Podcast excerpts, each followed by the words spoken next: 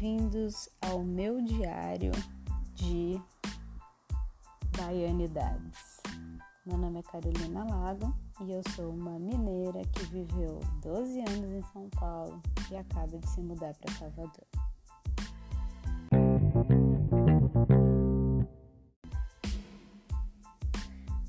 Hoje eu vou começar esse papo contando um pouco de como tem sido a minha experiência e das coisas que eu tenho descoberto aqui.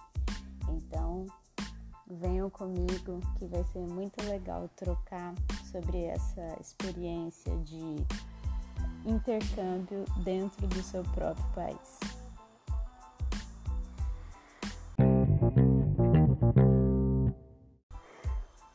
Para começar, eu queria contar um pouco sobre como foi e quais são as principais diferenças que eu estou encontrando aqui vivendo em Salvador. A primeira coisa é que eu sou uma pessoa que já morei em muitos lugares, em alguns lugares, não muitos, e sempre fui muito observadora das diferenças e das transformações que a gente vê entre pessoas e entre comportamentos. Isso me motiva muito. É, e a coisa que eu mais gosto de prestar atenção é nas histórias e no jeito que as pessoas se expressam. Uma das coisas que me chama muita atenção aqui em Salvador é a forma como as pessoas se comunicam, principalmente entre soteropolitanos, né? É, o soteropolitano ele tem uma coisa única, que é o jeito de contar histórias.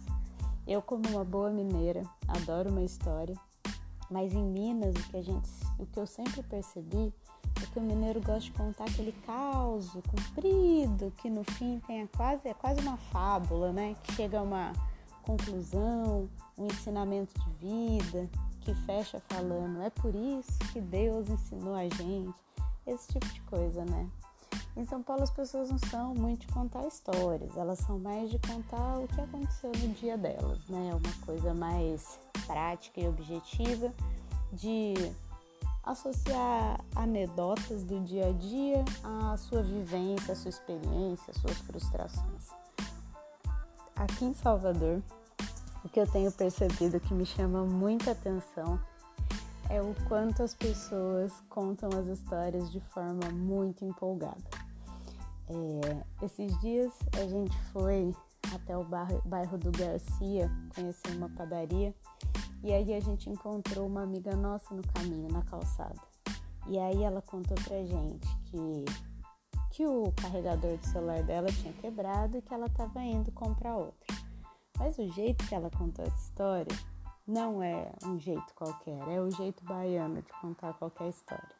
Ela falou pra gente o quanto era incrível e absurdo, que não dá para achar carregador original e que a gente não ia acreditar, mas que ela teve que dar a volta na praça inteira até achar o camelô que vendia o carregador que ela que ela estava procurando. Parece uma bobagem, mas esse jeito de ver a vida de forma intensa, de que cada experiência que você vive é uma aventura, é um jeito muito legal de experienciar cada coisa. Uma outra história legal que aconteceu foi que esses dias a gente estava no Uber, né? Na verdade, um taxista e estávamos voltando para casa. E aí ele começou a contar, conversar, contar da filha dele que estava namorando. E aí ele e ele era um tipo assim bem machão, sabe? Que talvez eu não me daria em diversas outras situações, mas aqui em Salvador as pessoas são um pouco mais leves e mais fáceis de engolir, mesmo quando você percebe que as ideias não batem tanto com as suas. Ele começou a contar um monte de história e aí de repente ele começou a falar de do dia que ele resolveu fazer um peixe vermelho para a nega dele. E gente, vocês não têm noção. Ele ficou 20 minutos contando que ele foi. E ele virou para a nega dele e falou: Você quer um peixe? Você vai querer comer um peixe hoje? E ela falou: Ah, acho que eu quero. Aí ele falou: Então se prepare, porque eu vou comprar um peixe e eu vou fazer um peixe para você. Ele saiu de casa, foi até o mercado do peixe e lá ele procurou. E aí ele encontrou um peixe, mas não era um peixe qualquer. Era um peixe do tamanho de um que você nem imagina. Ele logo comprou, aí limparam todo aquele peixe. Rapaz, o peixe tava bonito. E ele comprou tempero, e ele comprou pimenta, e ele embrulhou o peixe, e ele temperou o peixe. E ele foi contando de um jeito tão intenso e vivendo aquilo que no meio da história eu tava, e aí? E o peixe, e aí? Ficou bom? E você pôs no forno, e aí? Sendo que seria a história mais corriqueira do mundo, né? A história de alguém que cozinhou um peixe no domingo para a esposa. Só que essa característica é uma coisa que eu acho muito legal. As pessoas são muito intensas no jeito de contar e de falar. E eu já tinha percebido isso quando eu conheci os amigos, né, do meu namorado, que é daqui de Salvador, e quando eles vinham brincar comigo e iam contar as histórias, muitas vezes eram histórias comuns, de tipo, a gente saiu bêbado da festa e sentou num bar sujo. Só que o jeito que eles contavam fazia aquela virar uma história inesquecível e muito marcante, muito legal e sempre cheia de bordões e risadas. Então, esse para mim é uma das primeiras características aqui de Salvador que eu tenho gostado muito.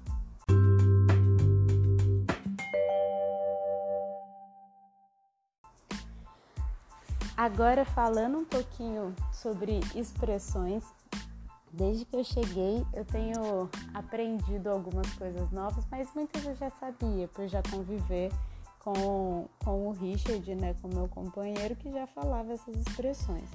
Mas acho que uma coisa interessante que eu percebi é como aqui porra é a expressão que define quase tudo se o baiano ele tá puto, ele vai falar porra, porra, pivete. Se ele tá muito feliz com a conquista do amigo dele, ele vai falar porra, pivetão, porra.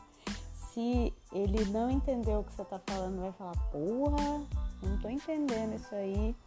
E a porra, ela vira uma forma de expressar seu sentimento, né? Ela virou um som que traduz exatamente o que, o baiano quer dizer e como ele está se sentindo em relação àquilo. E é sempre falado de um jeito muito é, profundo e emocional, assim, que eu acho que é muito parecido também com o Uai de Minas, né? O Uai, ele sempre trouxe essas mil utilidades. Então ele pode ser um Uai de indignação, Uai, não falou que ia, Uai, agora não vai? Pode ser aquele why de tô super em dúvida, não sei se é exatamente isso. Why, gente, eu não sei. Pode ser aquele why de susto. Why? Quem disse? Sério? Why? Então, assim, eu adoro essas expressões que traduzem sentimentos de um jeito muito claro e direto, né? Então, essa daí é a expressão da semana para vocês. Então é isso, pessoal. No próximo episódio, mais histórias sobre a adaptação de uma mineira que morou muitos anos em São Paulo e está vivendo em Salvador. Um beijo e até o próximo episódio.